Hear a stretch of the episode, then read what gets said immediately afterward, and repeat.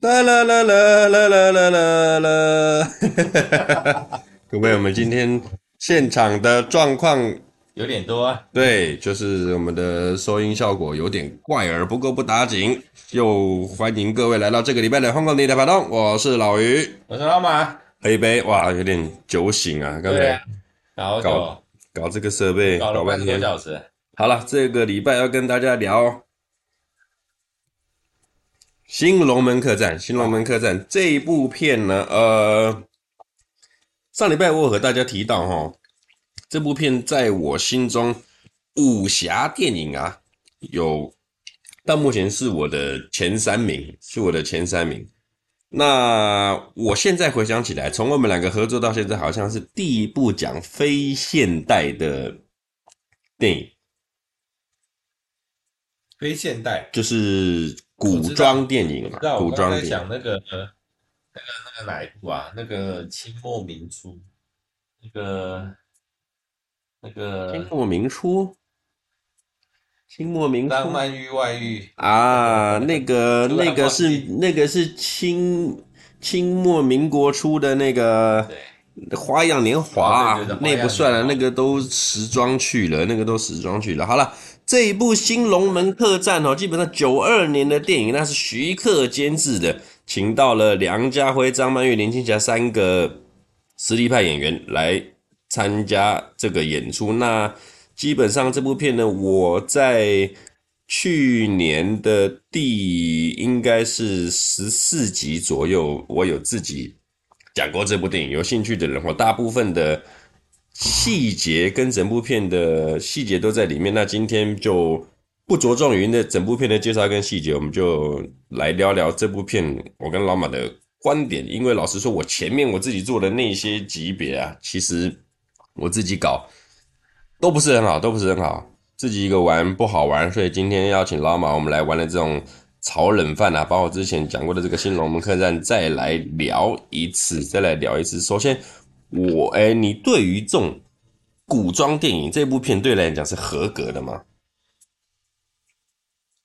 以前合格啊，以前合格。我觉得我，我觉得跟你做节目以后，那个问题很多啊，就是就是看电影的角度都不对，然后越越越来越刁钻，越来越刁钻，就觉得看这部片的前半段到底在冲哪小的。就是其实这种讲这种章节式的电影都会有一个硬伤啊，就是你前面必须要讲很多事情去交代，交代完之后，然后可能真正的重点跟细节只有一半，甚至不到就三分之一。我我觉得他连交代都没有好好的交代啊，就是有的片他会甚至用文字来交代，有一个人旁白啊，叙述过去这样，叙述某一些事件发生，然后就从哪里后面就可能可能从某一段开始接，但他前面没有，他真的就是用演的来交代，问题是他交代的很是很好，呃，就有点觉得不好，前面那十来分钟十。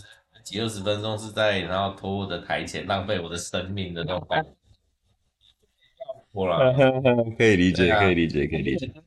哪来就我觉得当年看这个，我我刚在看的时候，我又重新在想，是我们我们的武侠片，不要说港片，然后香港、台湾、大陆拍的，只要是武侠类型，它的那个爽度真的不是。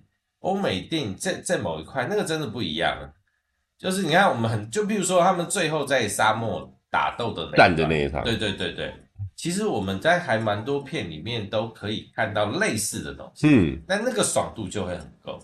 哦。但是那个东西跟欧美的片给我们的爽度，那个东西是完全不一样的，不一样的。其实有这个像你这个论点，我个人觉得就是文化的差异，差异文化在我们东方的文化来讲，哇。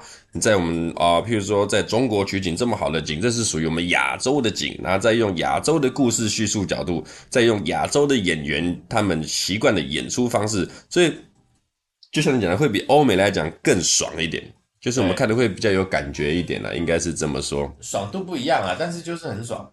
对，那其实基本上这部片的监制是徐克，鬼才导演徐克，他在做这种。呃，武侠片呢，他是翘楚啊。除了这一部《新龙门客栈》以外，他做古装哈，真的很厉害。譬如说像《倩女幽魂》，嗯，也是他搞的。那另外像是呃那个那个那个《笑傲江湖》系列也是他搞的。嗯，所以我会觉得说，呃，其实要讲香港的古装片哈，真正徐克导演他是一个翘楚，他是一个翘楚。那这一部片，我个人会觉得成功的原因，除了徐克导演的监制以外，嗯，我觉得他找的角色都很棒。嗯，就是张曼玉、林青霞、梁家辉稍显弱了一点点。我觉得梁家辉弱是那个时期的梁梁家辉本来就比较弱。哎，可以这么说，我，我自己这样觉得啦。那个时候的，在我们在看的时候，就是那个时候的张曼玉跟林青霞，他们的已经有到一个高度，但是，呃，梁家辉就比较没有那个，对，就就没有那么不不像之后他可以给我们的感觉那么强烈了。嗯，然后呢，其实基本上剧情很简单的，就是明朝的时候，大家全世界的人都知道，也不是全世界啦，有关心我们的历史或者是。历史电影、武侠小说电影都知道，明朝最强的一个团体就是东厂啊。嗯、东厂的太监就是权高极重，然后武功又好。那饰演这个东厂的厂工，这个他们找到了甄子丹来饰演，我觉得呢，相当适合甄子丹饰演的那种太监，他会会有那种阴柔气。他之后还有演过吗？嗯，没有，没有，这是唯一的一部吧。对，而且那时候他还没有红，他还没有红，他很能打，但是他还没有红。那其他的像是像这一部片哦，我记得我去年在做这部片，我找到的资料我忘记了，现在有点记忆有点不是很那个。原先我记得啊，这边有错的话，各位听友再帮我找看看答案哦。我没记错的话，好像金镶玉这个角色原本是要叫林青霞来演的啊，我没记错的话。然后呢，林青霞觉得莫言。就是林青霞觉得金镶玉这个角色不适合她，嗯，就有点太放荡不羁啊，有点太浪了，她觉得跟她的人设有点差异，嗯，所以她就打枪了之后，然后才换张曼玉来救火，嗯，就是张曼玉是来救火才来演活金镶玉这个角色的。那整部片呢，我们就一个角色一个角色来打好了，我们就先从林青霞的邱莫言这个。这个算是女主一号的角色来说，呃，刚才我们在看的时候，这部片其实 YouTube 上面有免费的，有国语跟粤语的，大家可以去看。那我个人推荐，嗯，这部片好像看国语的也没关系。呃，对，对，因为他们都不是原音。然后呢，我们刚才在看的时候，林青霞这个莫言的角色，老马特别跟我提到，他说呢，林青霞在某一个程度来说，特别的。有风情，特别的漂亮，就是因为我我觉得啦，这种古装片，尤其是在沙漠当中，嗯，他们的妆都不可能到太厚重哦，他们都会很很简单，所以我就讲主角三个人：林青霞、张曼玉、梁家辉，是非常的明显。林青霞的五官之立体啊，这倒是，就是非常的。让人就呃，他根本不需要装，他的那个气势就会出来，就是上个底妆就可以了。对，就像那个老于说，就是林青霞一定要男扮女装的，那个，对，林青霞才漂亮。对，林青霞就是要那种怪里怪气、阴气阳气掺杂这么一点点的林青霞，哇，包含她的那个，她她没有怪里怪气。呃，我所谓怪里怪气，可能是啊，譬如说东方不败那种感觉。啊，对，就是啊，对。对，他演的东方不败那种感觉，那或者是这一部里面的这个邱莫言，就是他不能完全是女装，他有点中性的那种。其实我觉得应该是这一些片，它必须要有那个气势出来。嗯，就不管是这一部啊，你说东方不败啊，或者是之前还有那什么老片六指琴魔，它都是要有那种很强烈的气气场，他那个眼神要很很出来。嗯，但是你在想以前他在年轻的时候，或者是他演过一些，你说琼瑶那个时候的，呃、对。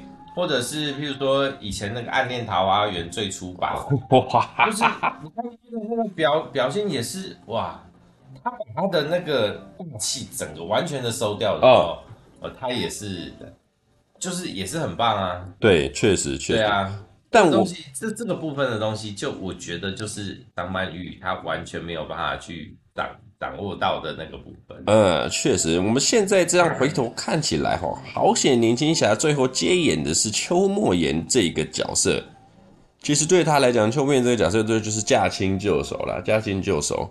而且我觉得他这个角色成功是啊、应该是这样讲，徐克导演很厉害的，就是他的武侠片不仅仅是武侠片，嗯，就我们可以看到大部分的武侠片就是说真的就是打打杀杀，打打杀杀这样子。但是徐克导演他的武侠片里面呢，嗯，就带有很多的情，嗯。就是就是其他拍武侠片的人拍不出来，包含《新龙门客栈》也好，或者是说我们讲《倩女幽魂》也好，他的情跟他的武戏或者是他的特效都有占有一定的比重。而我觉得用另外的方式讲，应该是说他拍的所有的片都是剧情片，只是他加了哪一个特那个哪一个类别的。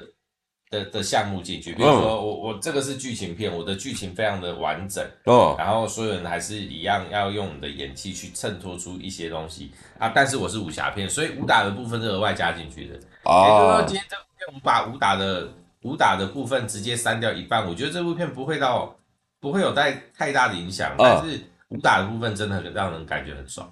就是啊，你这么说，我那那应该是就是这样讲，就是这样讲的。在徐克底下的武侠片，他只要演员找的好，是他有默契的演员，或者是他的后场，就是他的制作团队好的话，其实拍一部武以徐克为首，你要拍一部武侠片的话，其实里面没有任何的武侠片，它都会是一部成功。没有没有任何的武打，就算有来给你那么，就是比重不要占太重的话，对，以故事叙述或者是。或者是演员的那个演绎方式，其实真的不需要太。其实我们认真看《新龙门客栈》在里面这部片，其实没有很多的武打的，就是最后的真的不多，最后的大概十五分钟至二十分钟。对啊，中间还是有一些，但是那些我觉得都是配合剧情。嗯，因为你讲真的，你要认真看呐、啊，你还真的不知道他们他们到底在干嘛，因为画面真的有够暗。对，然后对对对，其实我刚跟小马在老老马在讲那个这部片啊，就是。明朝时候的那个《无间道》啊，明朝时候的《无间道》，对这部片我觉得很好玩，就是不管他给我的感觉是这样，我觉得很紧张，就是他最后的主要的场景就是在这么一间客栈里面，对，然后三帮人马，包含开客栈的金镶玉，然后。主角群，呃，东厂的那个厂工太监一帮人，跟主角群三帮人马的明争暗斗，暗斗明争，嗯，就会让人觉得说，哇，干，你们到底在干嘛？对啊，这样是可以的吗？然后晚上乱来，白天再和好；晚上乱来，白天再和好。然后明明就是，就是明争暗斗，天黑请闭眼啊！闭眼的就要杀人啊！哦、对对对，应该我们就只能用言语来。对，你是你是女巫，你要救吗？好了，一样先从邱莫言这边讲起哦。我觉得林青霞这这这个邱莫言就一样啦，舍他其谁了啦，真的是舍他其谁，没有任何一个人可以扛起这个角色了。他在或许杨子，或许杨子琼可以，但他绝对不会比林青霞更适合。我我刚刚想到一件事，请说。你说本来林青霞要演的相遇相遇的角色，我觉得她演可以。你想想，在《金装追女仔》是《金装追女仔》吗？一样是跟梁家辉搭档啊？不是啦，那个追男仔啊，追男仔，追男仔啊，追男仔。陈晓东啊，陈晓东干掉陈晓东，干掉陈晓东。啊，就是是不是那一小段呢？啊，好像有，对，就是那种风情的感觉。对对对，我觉得呈现出来的东西应该会完全不一样。呃，他就是会以风情为主了，应该是这么讲。金镶张曼玉的金镶玉除了风情以外，它又骚又浪，然后比较轻佻。哦哦，但我是，是我喜欢。如果是张曼玉的话，谁不喜欢呢？那邱莫言这个角色好像算是主角群里面，我觉得最悲情，因为最后领了便当嘛，为了救梁家辉而领了便当。但是我觉得他可以说是。在三个主角里面，我觉得他发挥最好。嗯，而且对，而且也最大。他发挥，因为他算是三个里面最早出来，然后也最晚走了啦。对，然后又男扮女装，又男扮女装，没错。那林青霞其实我稍微看了一下她的资料，我真的，嗯，我发现她拍的电影不是很多啦，就是而且绝大部分全部都是从她走红之后。呃，我认识我讲我个人啊，我认识他的时候，那琼瑶时代我完全不认识他。我真正认识他的时候，大概是从八五年的《警察故事》第一集开始。那他在八五年《警察故事》第一集其实也是演一个花瓶啦，我们讲花瓶，一直到呃，从八六年的《刀马旦》啊，印印证了他一点打仔的感觉。然后横财三千万开始，最后从《笑傲江湖》开始，他就奠定了他的这个古装的英气的这种女侠。嗯，oh. 然后呢，他一直到九呃这一部《龙门客栈》是九二年，九二年之前他已经拍过了很多啊，譬如说是《笑傲江湖》啊，然后《绝代双骄》这种角色，所以他在演绎起邱莫言这个角色，就是对他来讲是非常之简单的，非常之简单，所以他在里面的戏吼演的最好，我个人觉得是完全没有争议的，完全没有争议的。Oh. 那一直到金镶玉的出现，我觉得金镶玉在这一部片。也是因为刚才有讲到张曼玉是来救火的，嗯，他在救火。我们讲救火，通常都是很紧急的来接这部片，然后马上熟读剧本，马上来做演出。在这个角度来讲，我觉得他的影响力也算是有到一百分，没有一百分也有九十分。嗯，然后呢，就像你刚刚讲的，他的放很，就是在那个年代，我不觉得张曼玉她可以做这种演出。但是她做出来了，我觉得，因为他那个时候啊，对他那时候还是有点玉女的感觉，还不到实力派，但是他就是玉女演员啊，但是还不到实力派玉女演员，就是譬如说同年九二年之前他拍的，我们讲之前有聊过的《旺角卡门》啊，还是等等之类的，他都他的角色都不是这么的，呃，我怎么讲，就是不是这么的鲜明啦，嗯。就是他演的角色都不是这么的香，一直到这一部，我才发现说，哎、欸，张曼玉其实她是可以做很多很多的那个不同不同面向的表演，对，不同面向的表演，而且她演的很成功，而且呢，这一部片说真的啊，张曼玉她在金马奖还是提名的最佳女主角，而在金像奖她也是提名的最佳女主角，嗯、反倒是梁家辉跟。这个谁？邱莫言、林青霞、林青霞还没有任何的奖项，连提名都没有。嗯，所以会不会是我个人是这么的见解啦？张曼玉那个时候的破格演出，因为老实说，林青霞可能对大众而言啊，她就是本色演出啦，驾轻就熟，有可能。对，然后张曼玉她有点突破，所以金以这个金镶玉的角色，所以她获得了提名。就如果以资历跟演出的东西内容，嗯，他们状况，张曼玉应该的确就是你讲的，啊，就是她突破自己，嗯，做出这件事情。然后，但是林青霞，大家会觉得就是就是她，就很合理，很合理，很好，但是就是她，嗯，确实，对啊。你你刚刚说林青霞拍片没有很多，没有超多，超多了，超多。我就说以我认识的没有很多了，我认识的。因为我们开始看的时候已经是他的后期后期了。然后就是我们如果要追溯，然后以前不是那个什么秦祥林啊，秦汉，然后他们那个年代，他们那个年代也拍过非常多。哦、所以我我那时候讲，我刚刚前面讲的就是他在以前的那些爱情故事里面，他就没有那么强烈的阴气。哦，对，就是一个嗯女主角啦，正正气的女主角，对，就是一个温柔婉约的那个漂亮的女人，所以她可以说是在晚期之后才突破了，也不是突破了，转型啊，转型，而且转型的非常之成功，转型非常，我很喜欢林青霞在戏里面的一部戏，就是她。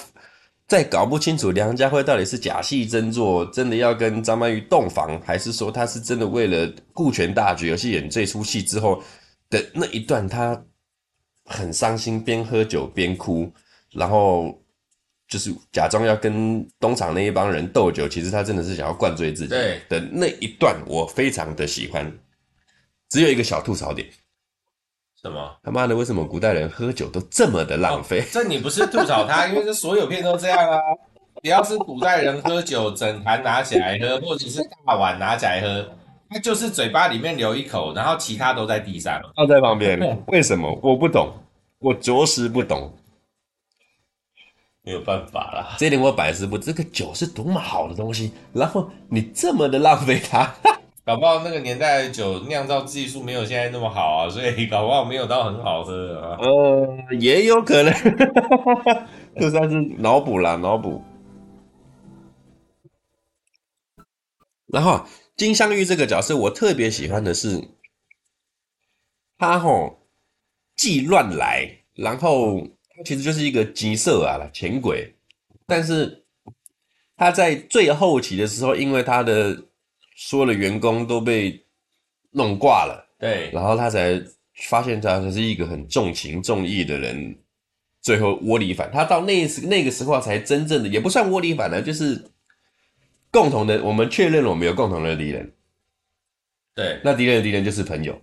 对，就是这个。其实他到最后还不是算是跟他们同一阵线的，因为他的状况就很像现在很多人就是这样啊，就是他为了保护自己，就把自己关起来，所以做什么事情照规则来，嗯，不用跟我讲情，不用跟我讲理，我该怎么做怎么做，我在什么角色我就做什么事情。哎，他他的前半段就是这样子，但是事实上他只是把自己关起来，为了要保护自己。就他讲的嘛，我在这个在这样的沙漠里面开着这样这家店，所有的人都是来了，得到你们要的目的就走了。我为什么要对你们动情动义？对啊，不合理啊！对啊，所以我觉得这很正常。只是说，就是如果有以我们角度角度角度角角度的那个啦，就是自我保护嘛。啊，等到说我我一切的防线都已破了，我的我的家人都没了，我在守护的这一切已经被你破的时候，我就放开了，我就他妈跟你拼了。哦，oh, 所以看来看起来金镶玉这个角色，张曼玉搞起来相当之深度啊，相当之深，就是非常现代人的一个模式啊。嗯，是啊，而且我最喜欢他的那一句话了，妈的，这什么年头了，当贼的还要防着贼。就是因为当贼才知道贼在做什么，所以他要防贼啊。嗯，确实确实。因为我们在半夜在开车的时候，呃，就是然后我们开到那个绿灯的时候，我们都会稍微把车速放慢，看一下有没有人要闯红灯。哦哦哦，没有我们才要走。嗯，对呀，有这种感觉，有这种感觉，有这种感觉。嘛，那其实整部戏我刚刚一直在讲，就是在整个客栈里面很高压的情况之下，但是。你细细去品尝，不是每一个人在那个情况里面的演出效果都这么的好。嗯，就譬如说梁家辉在里面，我觉得就有一点普通。嗯，但是相反，反派方的这边就是那个贾公啊，贾公公刘询这个老戏骨，我觉得他在里面担任这个反派的部分，然后在客栈的从头到尾，哇，那个笑里藏刀的表情，嗯，那。那个笑里藏刀的表情，我我知道你的意思，但是我不晓得是因为这部片看了太多次了，还是就是我觉得他有可能个人特色就是这样，就是他那个嘴巴在笑的时候，的时候笑的时候，那个牙齿露出来的时候，然后眼睛稍微有点张大，你就知道他要使坏啊，那就是很明显。刚才我们刚录音一开始的时候，我刚刚讲甄子丹他真的演这个太监演的。你好，我这这这句话我必须再收回一点点。真正这个刘询啊，他才是太监的那个 number one。对对，他才是那个太监的 number one。他除了在这部戏以外，他在其他的戏里面都有啊，演的公公啊，然后其他的太监什么，哇，那才真的更厉害。他那种阴阳怪气，他更阴阳怪气。哦，他那个厂公不知道当了几次了。我更厉害了，我我我现在想起来了，他是文也行，武也行，然后。认真的太监跟不认真的太监，你看那个李莲英、李公公，他连跟周星驰这样乱搞，都可以搞出一个九品芝麻官啊！对，都可以搞出搞搞出有点很非常之火花。经典，他只在九品芝麻官里面只大概出来了十分钟、二十分钟，就够了。对，就够。哎，他们不是第一次合作了，我不是说跟周星驰，我说刘询跟这个方唐镜啊。啊，对啊，其实方唐镜在怎么看就是这些人。吴启华，吴启华在我觉得这一部片里面，一个我觉得很看得很爽的，就是每次当甄子丹一出来，然后他旁边站着四个四个，然后那个有一个我不认识，那个不重要，你就旁边看站着那种刘巡啊，然后再站着吴启华，再站着那个熊星星，就是演鬼脚七的那个我觉得这个反派阵容太好玩了。理论演太监真的让我有点有点脱戏，没有办法入戏。因为他，他不会让我出，他有点武啦，他不像是刘巡或者是吴启华，他们可以演出那种太监的贱啊，不能讲贱，就是阴哦，哈哈哈哈。而且像，先不要讲刘巡，我们讲吴启华这个角色，他其实在片里面那种，可能是他脸跟他瘦啊，对，他演那个太监的表情相当之到位，而且他这个角色我觉得挺适合他的，就是玩飞剑、玩飞针这种很阴柔的。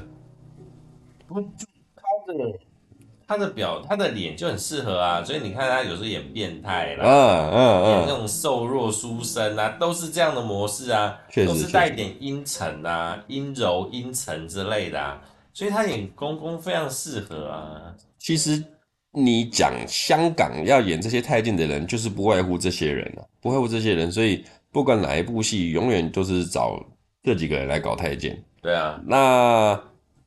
太监的部分应该是无可取代的，但我觉得梁家辉演的主角啊，我现在细想起来哈，你随便找个人来顶，好像都顶得过去。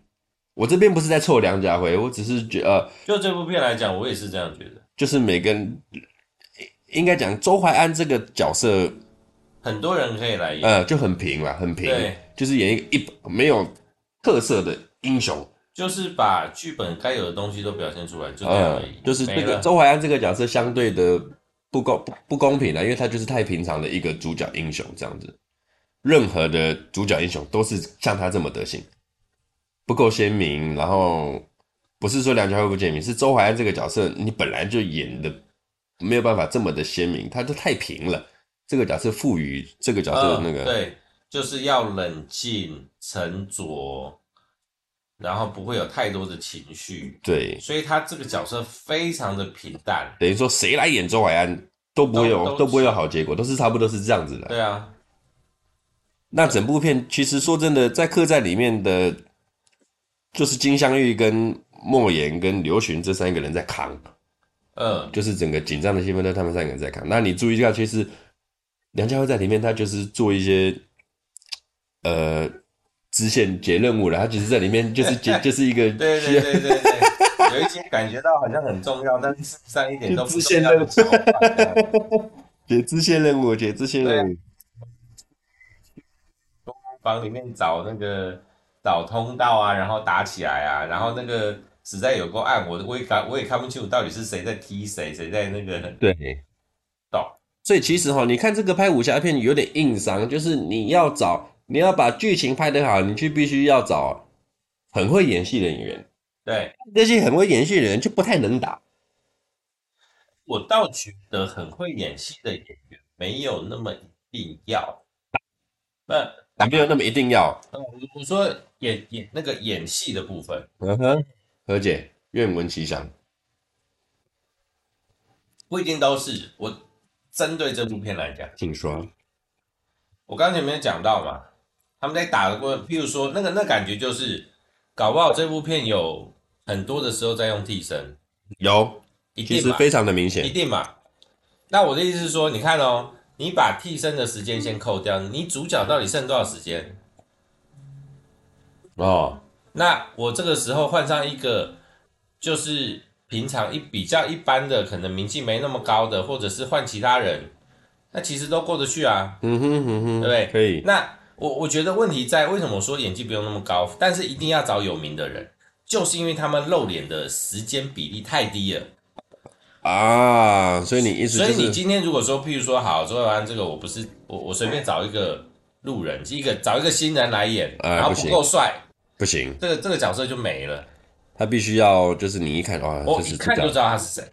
对对对对对对，对。然后我知道哇，他好帅，就是这样的状态嘛。那你说他需要演技吗？周淮安这个角色不需要，嗯，哎、啊，你说真的话，我们这样看起来，只有那个那个林青霞跟张曼玉那两个角色可能比较重一点，对，比较重。然后那几个那个场工就可能比较重，但是我觉得那个东西是可以被训练的。哎，他不可能说我啊，你都还不行，我就让你去演这场戏，哦、不可能嘛。哦哦、对，所以我觉得就这这个戏来讲的话，他们的演技反而没有到那么的重要，没有到那么重要。只是我我觉得这个重要就是你要在最短的时间内让观众知道啊你是谁，然后抓住你的眼球哦，因为他们出场时间真的太短，又不像说你看我们前面几部在讲的。他们扣掉这些武打片，而且在那个沙漠里面，他们那个千军万马过去，整个画面都都是烟，什么都看不到。对呀、啊，那对啊，那你看不到脸的状况之下，你你你的演技要演在哪？哎，然后你要脚很有戏，还是手很有戏？然后谁知道你是谁？确实，确实，对啊。所以我觉得针对这部片，这这部戏是状态是这样。确实，而且哈，你刚刚讲的这个，其实这个也有一个。八卦就是林青霞在拍这部片的后半段，嗯，她受伤，她破相，嗯，这我记得我做我之前自己自己做的时候，我有收集到，她破相了之后，嗯，电影的后半段大部分的戏其实都是替身，啊，都是替身跟帮他演出的，他就回去依他的脸了，然后好像很多，比如说蒙面的部分呢，还是说那些替身的部分，都是他后面后期就没有参加演出了。所以到后面你会看电影的后半段，很多的那种就不为啊，那种大幕，它是其实有点去 cover 这个这个这个这个没有林青霞的部分了。不是，但是那也必须要刚好他们的拍摄顺序啊。啊啊，对啊，因为因为我们看到的电影的状态跟拍摄顺序完全不会一样嘛。就我们常常听到说，哦，那个男女主角他们那个。这部电影在开拍的时候，第一场戏就是两个人第一次见面就要吻戏，但是吻戏可能明明就在这部电影后面，后面对，所以他们拍摄的顺序有他们的考量。那你看哦，我们最后一他们最后一场四个人在大漠里面对干的那一场，嗯，林青霞的脸是有特写的啊，所以表示这一场如果照你讲的话，对，他这一场就一定是在前面。他们如果说真的有破相这件事情是意外突发状况的话。那就表示他们运气好，后面还有办法救。如果说他真的是他已经破相了，然后他要去医脸，结果最后面那一场戏还没拍，那那场戏就没了，因为拍不出来啊。对啊，所以就会有这样的落差。刚才讲到你讲到最后一场戏，我就想到在九零年代啊，嗯，我们龙虎武师跟武打演员啊，真难混了。我所谓真对我所谓真难混，就是我们一样是演戏，我的片酬可能还不会比你还多。嗯，那你看最后一场打戏，金镶玉、周淮安跟曹公公跟邱莫言在打的时候，从头到尾你只看得到曹公公的脸而已。对，因为就是他是，然后其他都是 其他都是替身在跟背影在那边跳，然后你只看到甄子丹一个人很认真，我们三个在后面喝茶，在后面喝茶，然后你一个人去打，他不够红。那个时候其实是不够红的。我啊，我们来聊聊现实生活中现实的那个状态，就是他那个时候还没有光那个主角光环呢。哦，对？其实说真的啦，甄子丹他在九零年代的时候，他也是一个武生，但是据我所知，他那个时候的武生，他一直是被风评一直没有李连杰跟成龙、洪金宝他们来洪。那洪金宝我就不讲，没有比成龙跟李连杰来的好。那包含他甚至就还要去当就是成龙跟李连杰的反派，呃，我觉得不要放在一起比啊啊！我说不要放在一起比，是把那个谁把成龙拿掉，嗯，因为他们走的路线是不同的哦。因为呃，甄子丹啊，然后李连杰啊，然后诶，甄子丹是吗？李连杰跟那个后来另外一个也是武打，后来演。演那个黄飞鸿的另外一个赵文卓，呃、赵文卓，他们两个都是都是武术出身的嘛。嗯，那甄子丹是吗？是啊，一样嘛。是啊，他也是内地武术出身的嘛。呃，他是香港的吗？他是内地的吧？他他是香港人，他是香港人。那他武术是在哪里学的？这就是个好问题。我的意思说，李连杰跟那个。刚刚说那个人叫什么名字？赵文卓。赵文卓，他们两个是同路线的，嗯，他们是同一个系统出来的，嗯、只是有先后嘛。嗯，对啊。那如果说好那个那个，然后成龙不是，所以我觉得不能放在一起讲。哦，对啊，那我我不确定甄子丹他是什么系统出身的，啊。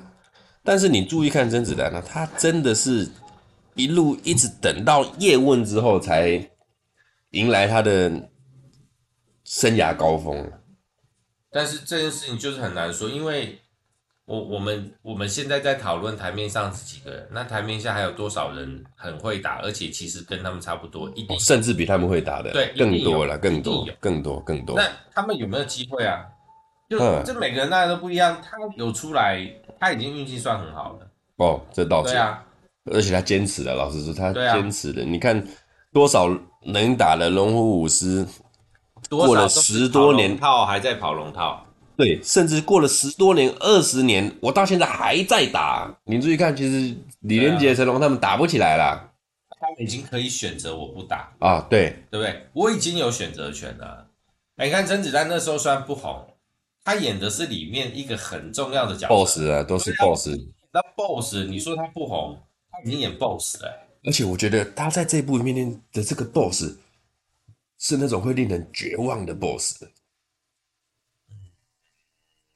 绝望，就是我今天把我自己带入角色，我今天也是啊、呃、主角一行人。你说看到他就绝望，我不要当到主角，我可能就是啊、呃，像旁边的那个人事官啊，跟那个人事官，人事官跟那个袁湘仁他们演的那两个角色，就是比主角的第二、第二、第二阵容啦，替补的，对对对，那两个，我如我我把我自己带入那个角色，我如果看到甄子丹的出现。我会绝望哎！就他的第一幕一出来，然后徐克赋予他的这个角色，他立马把那个宝剑抽出来，然后折断之后当做手榴弹，啪射出去，那就那个镜头，我觉得干哦，对，打不赢，对，谁来都打不赢。而且他是很轻松的，你把剑拿起来，然后轻轻一折，然后他剁了断了以后，然后就出去。我靠，是真的是人一开始他只有这两三分钟的，然后打的很轻松。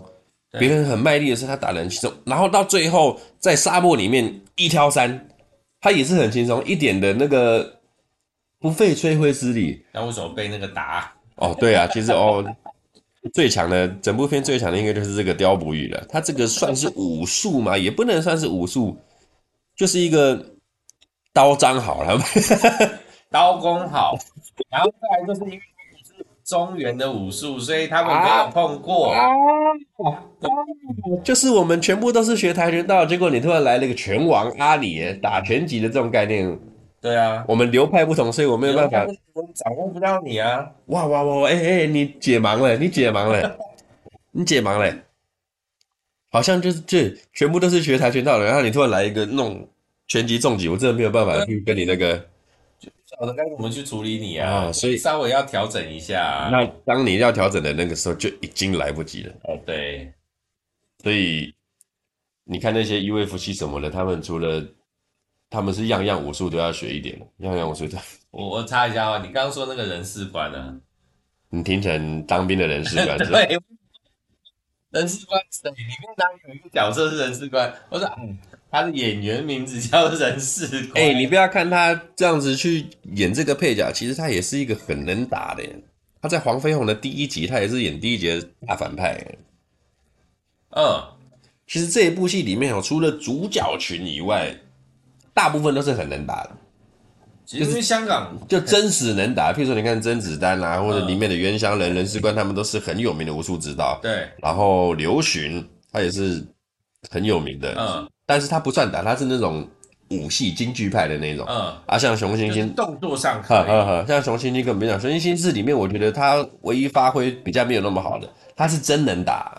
嗯，他在所有的黄飞鸿戏里面，他其实都是里面的武术指导跟跟替身。嗯，包含像黄飞鸿第一集的时候，李连杰好像拍没几部他就挂了，腿断了。嗯，然后所有的部分后面所有的打戏都是熊欣欣去替的。他们的身形有一点落差哎。其实你注意去看黄飞鸿第一集，到后面所有的打戏都是你看得出来不是李连杰，嗯，都是熊欣欣去替的。嗯，然后但是替完第一集，他在第一黄飞鸿第一集，他是一个完全的幕后。嗯，替完第一集之后，徐克说：“哎呀，这个人行了，这个行了。然后到第二集之后，他就把他没有没有还没到第二集，他先把他拉起来演那个白莲教的那个教主。那是第二集吗？对，第二集。嗯哼，拉起来做白莲教的教主，然后觉得啊，真的行了。第三集才把他丢进去鬼脚七。嗯哼，自从演了鬼脚七之后，熊星星就是鬼脚七。真的，鬼脚七就是熊星星，鬼脚七就是鬼脚七。对对对对，他算是，他这部片真的可惜了，可惜了。就是他这个角色，其实另外找个人去演都可以的那种，他没有这个角色。呃，对我甚至我甚至觉得这个角色在里面直接删掉也可以，都都就是刘刘刘询跟那个方唐镜就好了，就只是可能片长，稍稍微短了五分钟，确实确实就没有什么太大的落差啦。这部片哦，其实拍起来，我们大家在看哦，相当的困难啊，大漠取景，然后你要面对自然的那个风灾啊风景，然后你又要。比如说，你骑马的马术也好，跟你其他任何的那种天灾人祸，非常之不容易啊。然后我扬起他们什么？不知道是去哪里去？我？没记错的话，好像是甘肃啊。他们真的跑到甘肃去？啊，我没记错的话，我没记错的话。然后我这边讲一个很好笑的事情。我自从我们上两集聊完那个《纵横四海》跟《秋天的童话》之后，嗯、我就养起了一个坏习惯。我看你这部分的预算，然后跟你的票房，龙门客栈的预算啊，不是百千万十万百万。一千六百万港币，嗯，一千六百万港币之后，它的票房只有两千一百万了，嗯哼，有时候哦，艺术真的是相当的烧钱啊。艺术真的相当的烧钱，尤其这部片，你看他们整组人拉到甘肃，光那些演员跟幕后，你要花多少钱呢？你香港是两千一百万，你再加台湾了，对对对，还要加台湾了，对对对对对，算不错啦。但是预算一千六百万，在九零年代花一千六百万拍戏，我不确定有多少金主敢这么拍了。这个组合值得值得投资的，因为你看徐克，然后张曼玉、林青霞。确实是值得投资的，确实是值得投资。那像这部片，其实拍到后面哦，徐克他又在呃零八年还是一零年之后又拍了个《龙门飞甲》，然后周淮安他就找了那个李连杰来演，就是你你看之前你以为的另外一部人，对。对对对对。但是《龙门飞甲》他就应该是这样的，我之前也讲过了，看完《龙门客栈》，你再看《龙门飞甲》，就会觉得有点弱一点。啊。我我这边来补补一枪，我要补谁一枪呢？我要补那个那个，等一下哦，我要补那个梁家辉一枪。嗯，就是这个角色平淡到我忘了那个，你刚说那部戏，那《龙门飞甲》是李连杰。这两个人对我来说，我的印象里面，他如果是同一个人，我也不觉得。我说。已经拍完了，两个是不同的人嘛，我知道。但是我在扫，就是我的印象里面，他，你告诉我这是同一个人演的，哦哦哦，对，就因为很平淡。对，周淮安这个角色确实着实不好演，着实不好演。如果真的讲的话，我反而如果真的要细想，这样讲哦，那我觉得李连杰的那个部分还深刻了一点。对，我觉得是剧本有差。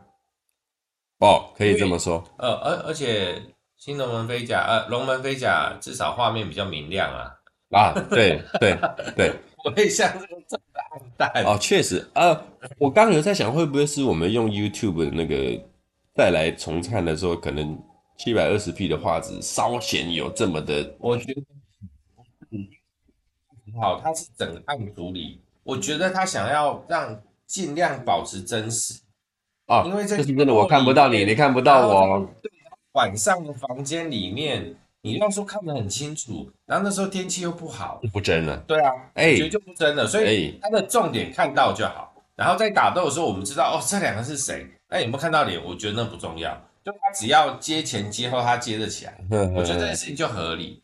那有时候就是好，你硬要让那个观众看得很清楚，你把那个现场打得很亮，看得就不合理了。哦，对啊，对对对对，我觉得是这样。所以。我们大概来替这一部武侠片来做一个小总结。我个人觉得啊，这一部片的，我讲整部片的整体哦，幕后的团队强过于目前的演员。嗯，就是不管他的拍摄，嗯，他的导演，他的编剧，甚至他的造型，嗯跟他的摄影。替这一部片大概强了大概就是撑了大概六十趴左右，嗯，演员只是在跟着他们走，也不是跟着他们走，需要他们的帮助才能有这么好的张力出来。嗯，你看，就只是完整而已啊。呵呵呵呵，而且这一部的造型其实也是张淑平设计的。嗯，张淑平他这种古代、现代、中代，就是你刚才讲那个明。呃，清末民国初那个时代，他好厉害，他怎么什么年代他都可以有设计出这种美感。那这种东西讲天分啊！你这样讲，我突然想到一个吐槽点，我刚刚跟你讲，嗯哼，对，林青霞从头到尾男扮女装装的好好的，为什么？然后都没有人讲话。然后你当其他人，然后其他人是瞎了还是大家都知道吗？我个人的解读，我脑补了，就是反正我们都知道彼此在干嘛了，然后就是要演，大家来演嘛，那不演就算了，反正我你们我也知道你在干嘛，你也知道我在干嘛，就真的是狼人杀。哎呦，龙门客栈讲白讲白了就是狼人杀，天起闭眼，晚上大乌，然 后早上。用嘴巴、嘴炮，笑死！真的笑死！对啊，这就是真的狼人杀，真的狼人杀，真的狼人杀。好了，那这部新龙门客栈哦，现在开始我们把它改名，就是新狼人杀，就是新狼人杀，初代狼人杀。时候应该还没有啊，最新的桌游，最新的桌呃，最旧的桌游了，最旧的桌游狼人杀。可能他们也是看完这部片之后才呃，对，有灵感，可以这么说，可以这么说，可以这么说。那呃，我想说哦，我现在看到了最佳动作指导，会你会觉得他们飞来飞去啊？因为这一部片的动作指导就是陈晓东，陈晓东在《龙虎武师》里面的武术指导，他是出了名的，对，他他 不是这个陈晓东。不是这个陈晓东，也不是那个野蛮游戏那个陈晓东，是动作指导陈晓东。以前分四派啦，陈晓东啦，然后洪金宝啦，成龙跟那个那个后面是好莱坞那个叫袁什么来着？八爷袁袁袁和平啊。啊，最早就是这四派人。那陈晓东他出了名的，就是威亚钢丝啊。所以你看到这一部片里面很大量的钢丝，很大量的威亚，嗯，那那个年代只有陈晓东敢把威亚玩成这样子，所以大部分的武侠电影，徐克玩的武侠电影，大部分都是跟陈晓东配，什么《倩女幽魂》啊，什么《东方不败》啊，《笑傲江湖》，就是需要大量的轻功的展示。威亚完成这样都在玩命。啊，这倒是。好莱坞人来看香港人拍戏，他们就只能摇头回去。而且是九零九零年的威亚，你说现在威亚的还可以理解，九零年代的威亚哇，那是他们会吐的，弄不好会死的。那现在还是这样拍啊？现在还是这样拍，但是防护措施多一点，防护措施多一点。再来就是我们是在棚内拍，搭个 CG 景、绿景就好了。在当年他们是真的要在那个什么峭壁呀，这就是实景拍，那个危险程度差很多。对。那个危险程度差很多，我一直想找一天哈，我们来做一个吊威亚的，是做一个那个龙虎舞狮的的的的专辑，做一个做一集那个龙虎舞狮，因为我真的太佩服他们了。我刚刚在你你刚前面在讲徐克的时候，看到一部片，我就非常的有那个我很喜欢那部片，什么片？棋王。哇，梁家辉。也是梁家辉哇，那部片很深呢，很好看，很深，那部片很深。那部片你看哦，我这样看，你说它大部分的就是徐克的电影，都是剧情片啊，只是他到底加了什么其他的元素在里面，元素进去了。他在龙门客栈新龙门客栈里面就是加的武侠，还是武侠片，但是它还是剧情片啊。嗯、你看那些，你看，对，就是狼人杀嘛，对啊，对对对。徐克很厉害啦，徐克是我的偶像啊！说真的，我有一个朋友跟徐克长得超像的，马来西亚人。我等下找照片给你看，那个像到真的是很夸张。徐克像这个，我们该恭喜他吗？还是该？哎、欸，他也是导演哎，他也是导演吗？他也是导演，而且在马来西亚做的不错、哦。他也姓徐吗？啊，他不姓。哦，我想说，搞不好他们有什么？他们没有关系，一表三千没有没有没有 没有。好了，你如果是一个很喜欢武侠的影迷啊，我。非常推荐这一部《新龙门客栈》给你们，它是有有情感的武侠片，有情感的武侠片，就是相对于其他的武侠来讲，而且它算是很少数那种，它武侠比例没那么高哦。对，儿女情长啊，儿女情长，儿女剧情为主，然后又有情感的，嘿嘿嘿，就是算略显有深度的武侠片，我非常推荐给你们。那当然，有没有其他喜欢的武侠片的话，也可以推荐给我，我们下次可以找机会来聊聊。OK，这个礼拜呢，大概就到这边，各位再会，拜。啊，没有音乐，我们现在会超干哦。对，所以我要赶快把它按暂停。